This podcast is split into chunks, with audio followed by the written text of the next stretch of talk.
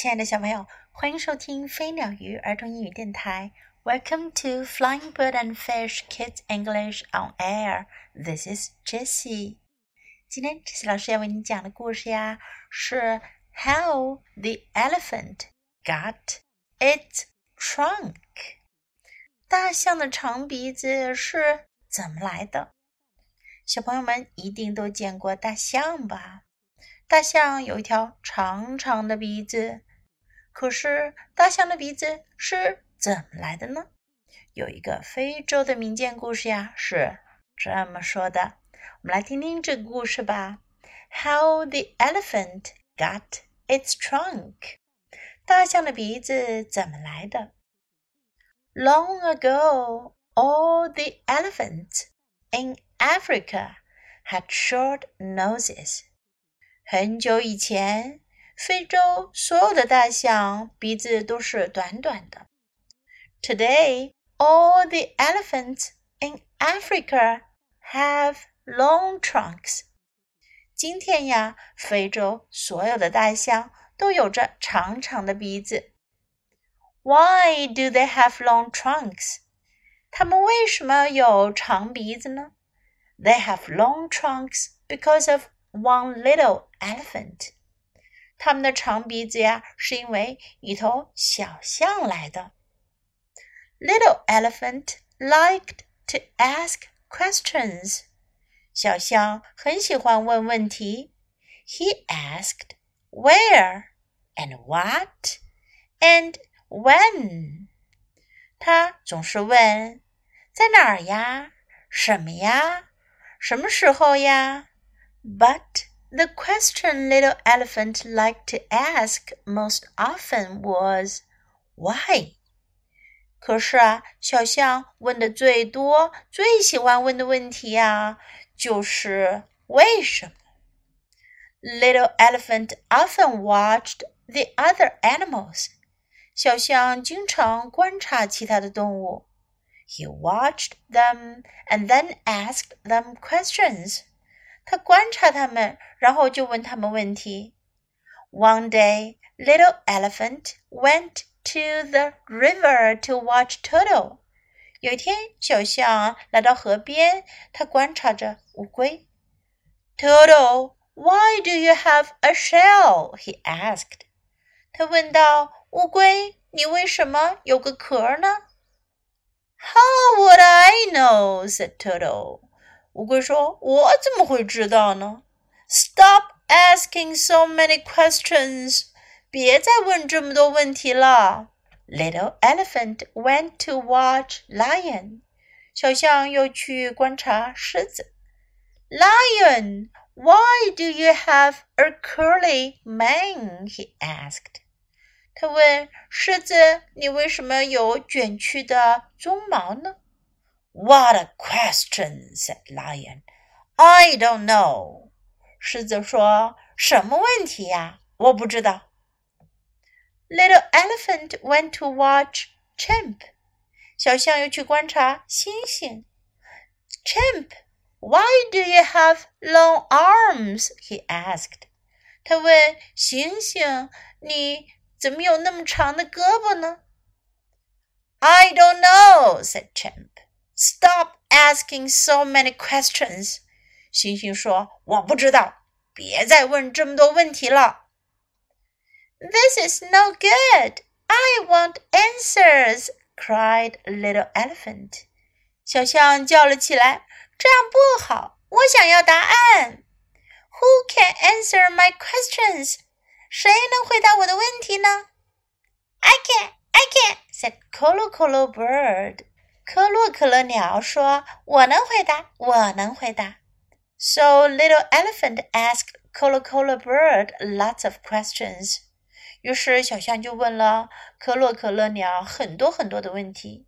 He asked where and what and when.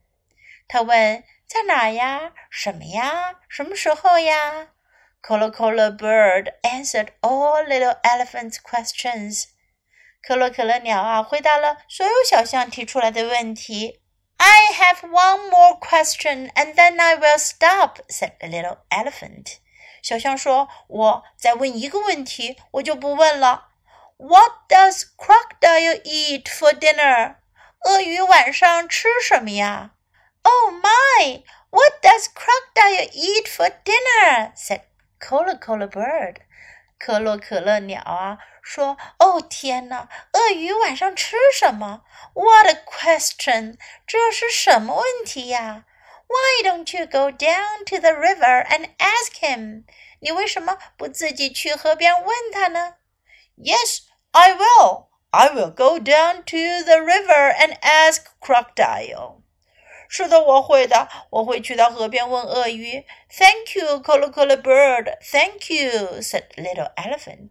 谢谢你，可乐可乐鸟。谢谢你，小象说道。Little Elephant went down to the river. 小象来到河边。Crocodile, crocodile, what do you eat for dinner? He asked.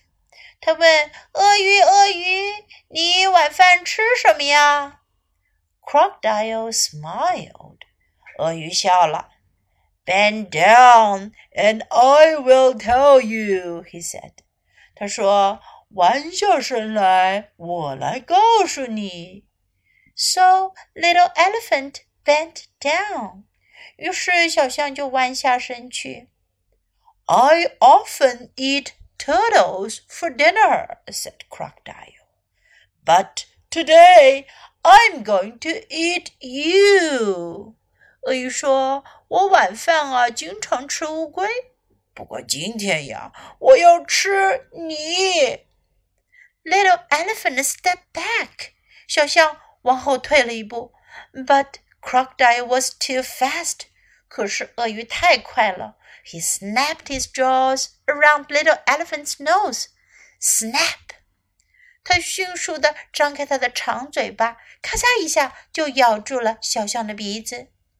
Let go! shouted little elephant. 小象大喊道：“放开我！” But crocodile would not let go. 可是鳄鱼可不会放开。Help! shouted little elephant. Help me! 小象大喊起来：“救命啊！救救我！” Snake heard little elephant calling. 蛇听到了小象的呼喊。 He came as fast as he could. 他来的要有多快就有多快。I'm coming, little elephant! Snake cried. I'm coming! 蛇叫道：“小象，我来了，我来了。” Snake wrapped his tail around a tree. 蛇把它的尾巴绕在树上。Then he wrapped himself around little elephant. 然后他又把他自己绕在小象身上。Now pull! Snake called to little elephant. Pull hard! 蛇对小象喊道：“现在开始用力拉，拉呀！” Little elephant pulled, and snake pulled too. 小象使劲的拉，蛇也使劲的拉。But crocodile would not let go. 可是鳄鱼可不放开。Little elephant's nose grew longer and longer. 小象的鼻子变得越来越长，越来越长。Pull harder! shouted Snake. Pull harder! 蛇大喊道：“用力拉，用力拉！” All at once, crocodile let go. 突然，鳄鱼松开了。He fell back into the water. 他掉回到水里。Splash！ 溅出好大的水花。I've got you! I've got you! Snake shouted to little elephant. 蛇对小象大喊道：“我救了你啦！我救到你啦！” Little elephant sat down under the tree and cried. 小象坐在树下哭了起来。His short nose had been pulled so hard that it was now very, very long. 他的短鼻子呀，刚才用力的拉呀拉，现在变得好长好长了。Oh no! cried little elephant. What am I going to do? 小象哭道：“哦不，我该怎么办呢？My nose is too long. I look silly. 我的鼻子太长了，我看上去傻傻的。” No, no, little elephant, you don't look silly at all," said Snake. 蛇说：“没事儿的，小象，你看起来一点儿也不傻。” But what can I do with a nose like this? cried little elephant. 小象哭喊道：“可是我要这样的鼻子能干嘛呢？” He wiped away a tear with his new long trunk. 他用他那新的长鼻子擦去了他的一滴眼泪。You can do that! cried Snake. 蛇喊道：“你可以就像那样做呀。” But how will I eat with a nose like this? cried little elephant. 小象哭叫道：“可是我这么长的鼻子该怎么吃饭呢？” He pulled up some grass with his new long trunk and put it in his mouth. 他用他那新的长鼻子拔起一些草，放进了嘴里。Like that! cried Snake. 蛇说：“就像那样呀。” But how am I going to drink? cried little elephant. 小象又叫道：“可是我该怎么喝水呢？” He put his new long trunk into the river and got some water. 他把他那新的长鼻子伸到河里去，吸了一些水上来。Just like that! cried Snake. 蛇喊道：“就像那样啊！” Little elephant smiled. 小象笑了。I like this long nose more than the short one, he said. 他说：“我喜欢这个长鼻子，它比原来的好。” I will go and show it to my family. 我要去给我的家人看看我的新鼻子。No other animal in Africa has a nose like this. 非洲其他的动物都没有这样的鼻子呢。Little Elephant's family asked lots of questions about his new long nose. 小象的家人问了他好多好多关于这个新的长鼻子的事儿。 they asked where and what and when。他们问在哪儿呀？发生了什么事儿呀？什么时候呀？But none of them asked why。不过呢，可没有人问为什么。They could all see why。他们都知道为什么啦。来跟 Jessie 老师一起练习一下，在今天的故事中我们能学到的英文表达吧。Long trunk 长鼻子。我们知道鼻子是 nose，鼻子一般我们长的鼻子都叫 nose，只有大象不一样，因为它有一个非同寻常的 long trunk，所以它的鼻子呀叫做 trunk，long trunk 长鼻子。Where 哪儿？一般我们会用这个词来提问别人在哪里。Where？What？什么？这个呀，问的是发生了什么事，是什么事，是什么东西？What？When？什么时候？这个词通常用来问别人什么时候发生什么事。When？Why？为什么？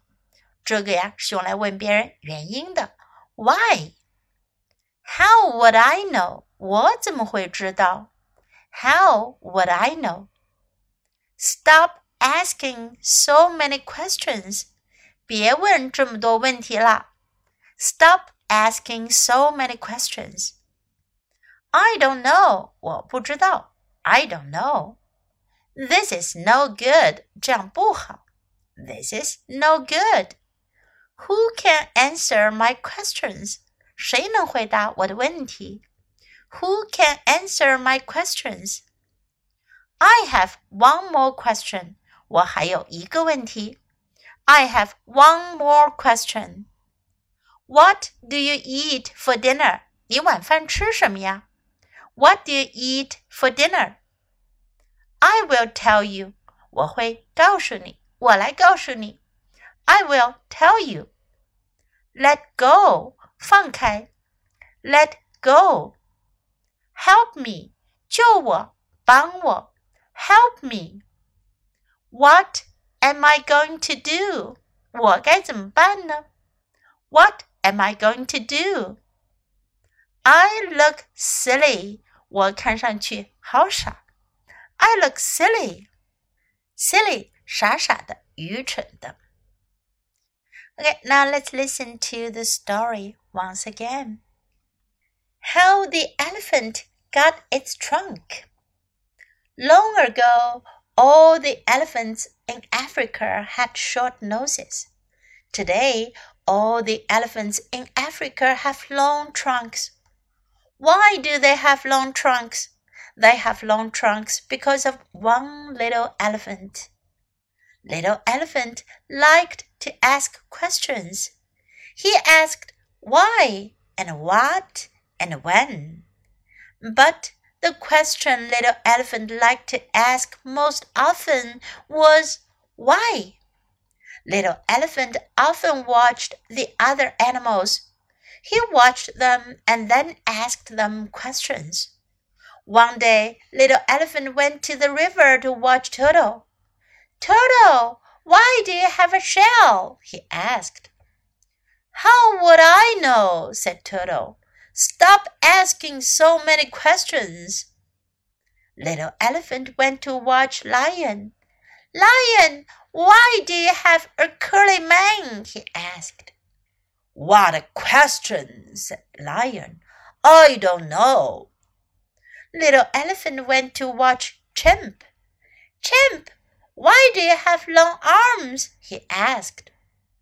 I don't know, said Chimp. Stop asking so many questions. This is no good. I want answers, cried Little Elephant. Who can answer my questions? I can, I can, said Colo Colo Bird. So Little Elephant asked Colo Colo Bird lots of questions. He asked where and what and when. Colo Colo Bird answered all Little Elephant's questions.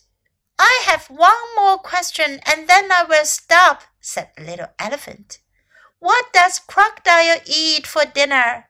Oh my! What does Crocodile eat for dinner? said Colo Colo Bird. What a question! Why don't you go down to the river and ask him? Yes, I will. I will go down to the river and ask Crocodile. Thank you, Colo Colo Bird. Thank you, said Little Elephant. Little Elephant went down to the river. Crocodile, Crocodile, what do you eat for dinner? he asked. Crocodile smiled. Bend down, and I will tell you, he said. So Little Elephant bent down. I often eat turtles for dinner, said Crocodile. But today I'm going to eat you. Little Elephant stepped back, but Crocodile was too fast. He snapped his jaws around Little Elephant's nose. Snap! Let go! shouted Little Elephant, but Crocodile would not let go. Help! shouted Little Elephant. Help me! Snake heard Little Elephant calling. He came as fast as he could. I'm coming, Little Elephant, Snake cried. I'm coming. Snake wrapped his tail around a tree. Then he wrapped himself around Little Elephant. Now pull, Snake called to Little Elephant. Pull hard. Little Elephant pulled and Snake pulled too. But Crocodile would not let go. Little Elephant's nose grew longer and longer. Pull harder! shouted Snake. Pull harder! All at once, Crocodile let go. He fell back into the water. Splash! I've got you! I've got you! Snake shouted to Little Elephant. Little Elephant sat down under the tree and cried. His short nose had been pulled so hard that it was now very, very long. Oh no! cried Little Elephant. What am I going to do? My nose is too long. I look silly. Now, now, little elephant, you don't look silly at all, said Snake. But what can I do with a nose like this? cried Little Elephant. He wiped away a tear with his new long trunk. You can do that, cried Snake. But how will I eat with a nose like this? cried Little Elephant. He pulled up some grass with his new long trunk and put it in his mouth. Like that, cried Snake. But how am I going to drink? cried Little Elephant. He put his new long trunk into the river and got some water. Just like that, cried Snake. Little Elephant smiled. I like this long nose more than the short one, he said. I will go and show it to my family. No other animal in Africa has a nose like this. Little Elephant's family asked lots of questions about his new long nose. They asked where and what and when, but none of them asked why. They could all see why. 小朋友们，今天的故事就讲到这里。你们觉得这个故事有趣吗？好奇的小象是怎样得到它的长鼻子的呢？OK，今天的故事我们就讲到这里。欢迎大家继续收听。Thanks for listening. Until next time. Goodbye.